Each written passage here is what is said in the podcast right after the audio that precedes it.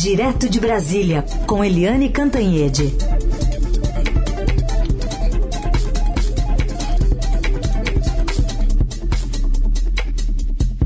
Oi, Eliane, bom dia.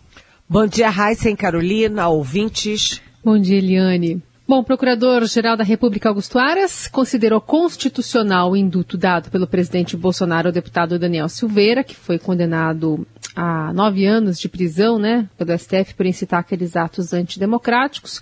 Por outro lado, ele afirma que o parlamentar está inelegível, já que o induto se restringe à esfera penal, não anulando punições da Justiça Eleitoral.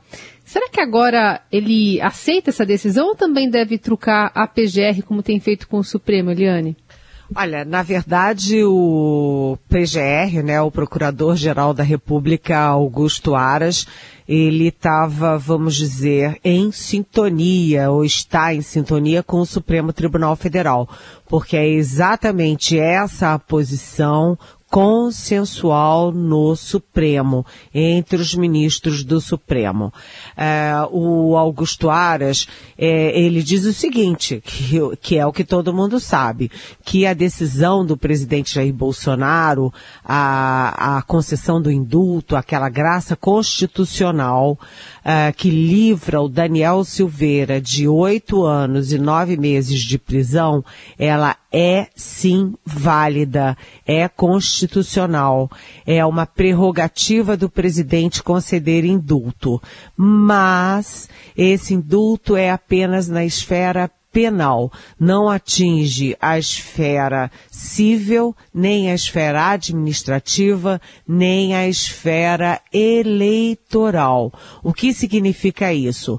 Que ele apoia o indulto, que livra uh, o Daniel Silveira da pena, mas deixando em aberto a possibilidade de cassação do mandato e aberta a possibilidade de inelegibilidade por oito anos. O que é na prática? Qual o caminho que está se desenhando na prática? Primeiro, o, a Câmara reivindicou o direito exclusivo dela de caçar ou não mandatos de deputados. Portanto, a expectativa na Câmara é que o Arthur Lira vá empurrando isso com a barriga e o tal do Daniel Silveira, que ameaçou o Supremo, ameaçou a integridade física, inclusive, dos ministros do Supremo, que ele conclua esse seu primeiro mandato de deputado federal. Ou seja, vá até é, o, o fim do ano, início do ano que vem como deputado. Mas, mas, ponto, para aí. Porque a inelegibilidade está praticamente certa. Né? Ele deverá ser considerado inelegível pelo TRE do Rio de Janeiro, Tribunal Regional Eleitoral, e ainda cabe recurso, ou a favor ou contra, no TSE, Tribunal Superior Eleitoral.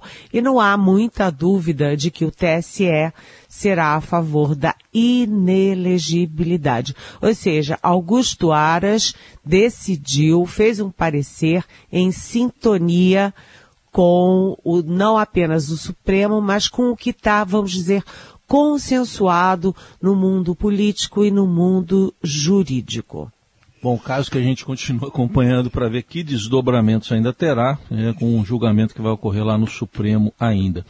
Eliane, vamos falar da participação brasileira lá no Fórum Econômico Mundial o, e na Suíça. O ministro Paulo Guedes apresentou um Brasil que será que está até parecido com aquele do Pedro Álvares Cabral, descrito pelo Pero Vaz de Caminha? Que Brasil é, é esse que ele apresentou?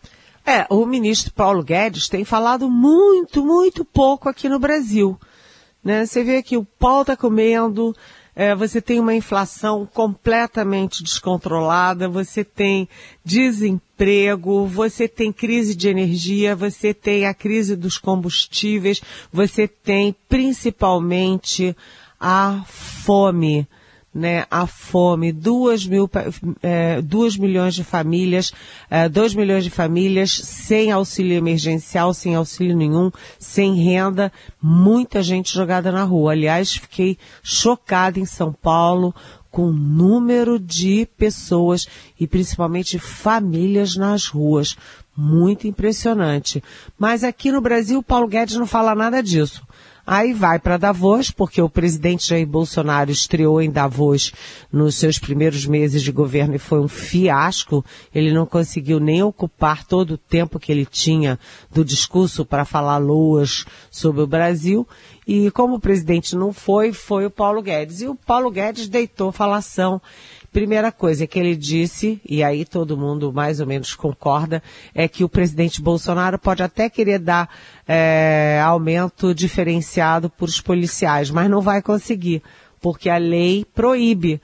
Diz que em ano eleitoral, no máximo pode ter é, reajuste linear e para todo mundo é, linear, né, igual para todo mundo. E vai ser de 5%. Ponto. Além disso, eu, o ministro, olha só, ele fez mais umas cutucadas ali, cutucou a Bélgica e a França. E acusou a Bélgica e a França, nossos parceiros é, tradicionais, de impedir a entrada do Brasil na OCDE porque eles são protecionistas na agricultura, ou seja, a França e a, e a Bélgica estariam atrapalhando os planos do Brasil, porque o Brasil é concorrente deles na área da agricultura. E mais, o, o ministro Paulo Guedes disse que a França é um país irrelevante. Os franceses, aspas, os franceses são irrelevantes para nós, para o Brasil né? Aí ele comparou que a China é, disparou é, no, no, na balança comercial com o Brasil e a França ficou lá pequenininha lá atrás. Ou seja, ele vai para lá para atacar a França, né? Não bastasse o presidente Bolsonaro atacar França, Noruega, Alemanha, Chile, Argentina, China e tal ah, vai para lá o Guedes também fazer esse papel. Além disso, o Guedes ah, afirmou que o produto interno bruto brasileiro, o PIB brasileiro, deverá crescer 2% esse ano. Não é a previsão nem do próprio governo brasileiro aqui dentro. Ninguém fala em crescimento de 2%, não. Ele sempre infla os números uh, a favor da política dele, né? Ou a não política, porque ele perde todas do governo.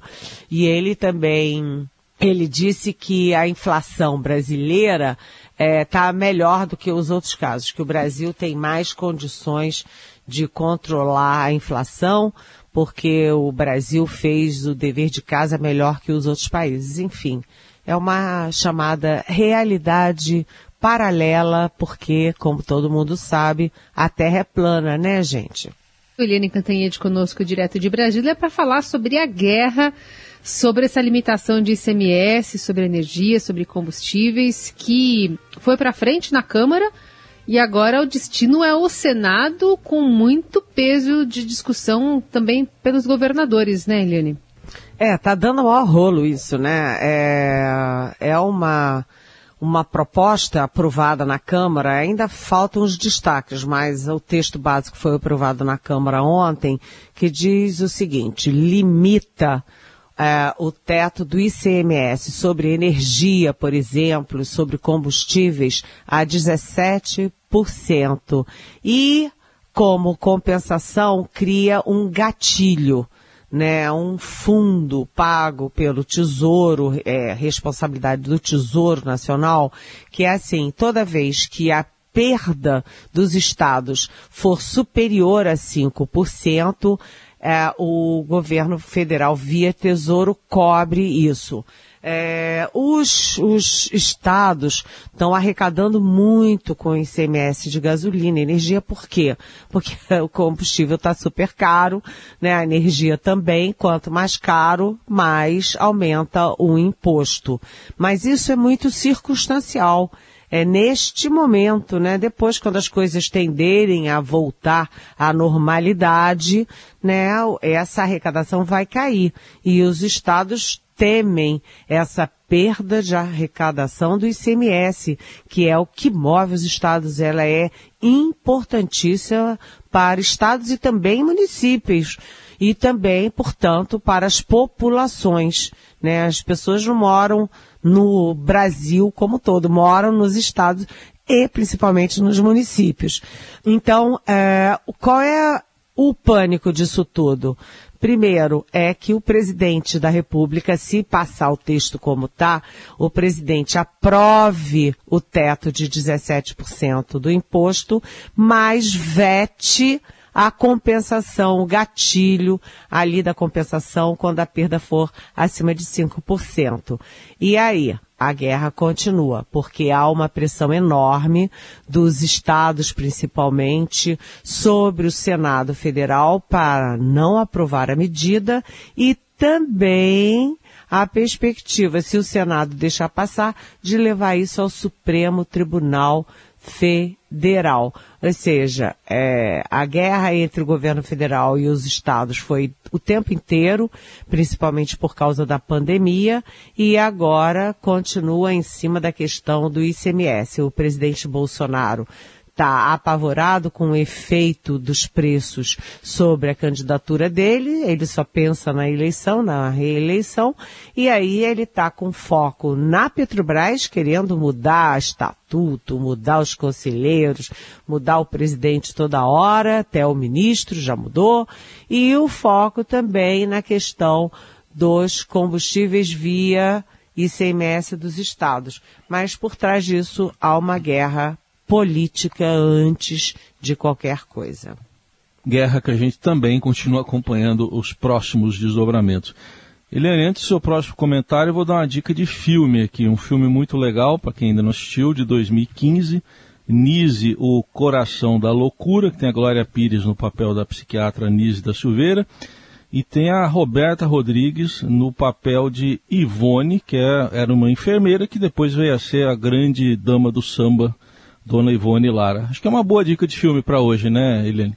É, e eu acrescento uma outra dica de filme, já que você citou esta, é O Olhar de Nise, uhum. que é o filme do meu amigo cineasta Jorge Oliveira né? Ele que é de Brasília, ele que levou o filme dele para a Europa, para os Estados Unidos, viajou o mundo com esse filme sobre um grande personagem brasileiro que é a Nise da Silveira. Foi uma das primeiras médicas do Brasil, uma mulher muito engajada e ela foi a psiquiatra que humanizou o tratamento psiquiátrico contra manicômios, choques, torturas, aquelas coisas medievais que havia no tratamento psiquiátrico. Uma grande humanista, uma grande mulher, uma grande médica. E aí o Congresso aprovou a inclusão da Nise da Silveira no livro dos heróis e heroínas da pátria. O Congresso aprovou, mas ontem um diário oficial da União publica o veto do presidente Jair Bolsonaro. O presidente Jair Bolsonaro e a equipe dele consideram que nada indica a contribuição dela para a pátria. Olha, é de chorar, gente. É inacreditável inacreditável. Espantoso. Incrível. O que, que é isso, minha gente? Acredite, se quiser.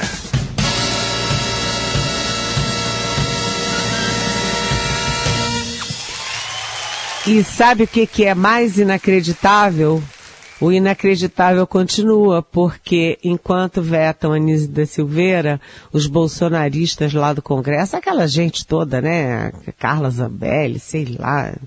Enfim, é, eles estão querendo incluir Olavo de Carvalho no livro dos heróis e heroínas. Um sujeito que tratava os generais brasileiros aos palavrões, os jornalistas como eu aos palavrões, um sujeito desqualificado que foi rechaçado pela própria filha como charlatão. Então, veja que mundo nós estamos. Né? O presidente da República faz loas aos sanguinários, né? Pinochet, é, Stroessner, Brilhante Ustra, né? Agora o pessoal dele quer essas loas todas ao Olavo de Carvalho, enquanto o Brasil veta Nise da Silveira, ataca o Paulo Freire, ataca o Chico Buarque, ataca a Fernanda Montenegro, ou seja, você não tem uma só um desmanche da Amazônia e das políticas públicas. Você agora tem um desmanche dos nossos heróis, dos nossos ícones, dos grandes ídolos nacionais. Estão querendo trocar até isso, viu, gente? Depois de é, capturarem a bandeira nacional como de uma parte é, da população brasileira. Eu queria lembrar que a bandeira brasileira é uma bandeira de todos os brasileiros. Né, e que nós temos orgulho dos nossos ídolos. Por favor, não incendeie os nossos ídolos. Eliane, perguntas que chegam aqui dos nossos ouvintes, eu vou somar duas, a do Daniel e a do Luiz. Eles querem saber basicamente sobre Simone Tebet. A do Luiz quer saber se há possibilidade do Luciano Bivar ser vice da senadora. E a do Daniel diz que há um tempo você tinha dito que o Kassab queria um candidato para chamar de seu e não ter que optar por Lula ou Bolsonaro. Diante disso, por que ele não apoia Simone Tebet? Bom dia, Daniel e Luiz. Olha, é, primeiro, o candidato mais forte a ser vice da Simone Tebet é o senador Tasso Gereissati, ex-governador do Ceará e ex-presidente nacional do PSDB. Por que o Tasso? Pelo contraponto, primeiro, né, a Simone é mulher, é uma mulher jovem, né, uma mulher pouco conhecida. E o Tasso Gereissati é homem, é mais velho e muito conhecido, aliás, muito respeitado. Mas também por quê? Porque neste momento a prioridade da Simone Tebet e do MDB é atrair o apoio formal do PSDB. Ou seja, seria uma chapa do MDB com o PSDB. Lembrando que a Simone Tebet já teve esse manifesto de 3.400 personalidades do mundo financeiro, do mundo empresarial, é, do mundo artístico, do mundo científico, acadêmico né? A Simone Tebet também já teve o apoio é, público da Rosiana Sarney do Maranhão, do prefeito de Porto Alegre, do prefeito de São Paulo. É, enfim, ela está ampliando os apoios políticos e agora ela precisa decantar esses apoios políticos para ser conhecida na população e ter apoio também eleitoral. Lembrando o nome do manifesto é muito interessante, que é uh, Os Invisíveis, a maioria silenciosa que não quer a polarização entre um lado e outro. Agora, é, Luiz é, me perguntou sobre o, o vice e o Daniel me perguntou sobre Luciano Bivar. Não, sobre o Gilberto Kassab. Vamos Isso. lá. É, Daniel, Gilberto Kassab foi muito errático, né? Gilberto Kassab tem um partido muito forte.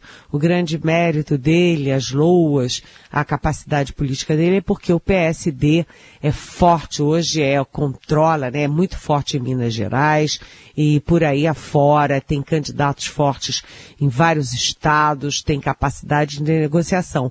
Mas o Kassab foi muito errático quanto a presidente da República. Ele tentou é, o Eduardo Leite, não deu certo, tentou outro, não deu certo, foi para lá, foi para cá, foi para lá, foi para cá e não conseguiu nada. Por quê?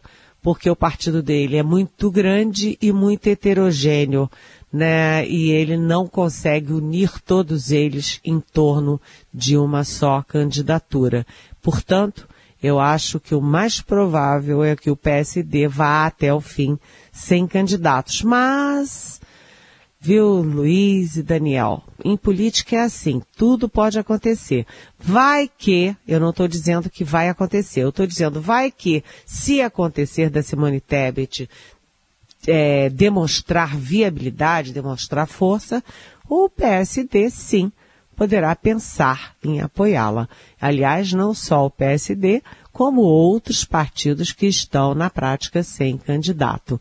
Né? Então, tudo vai depender da capacidade de afirmação da candidatura Simone Tebet. Muito bem, muita gente comentando Simone Tebet hoje aqui ao longo do Jornal Dourado, até pela, pelo evento ontem, né, pela fala que ela fez na defesa desse centro democrático, como, como ela intitula essa terceira via. Seguiremos acompanhando também por aqui. Eliane, obrigada por hoje. Até amanhã. Até amanhã. Beijão.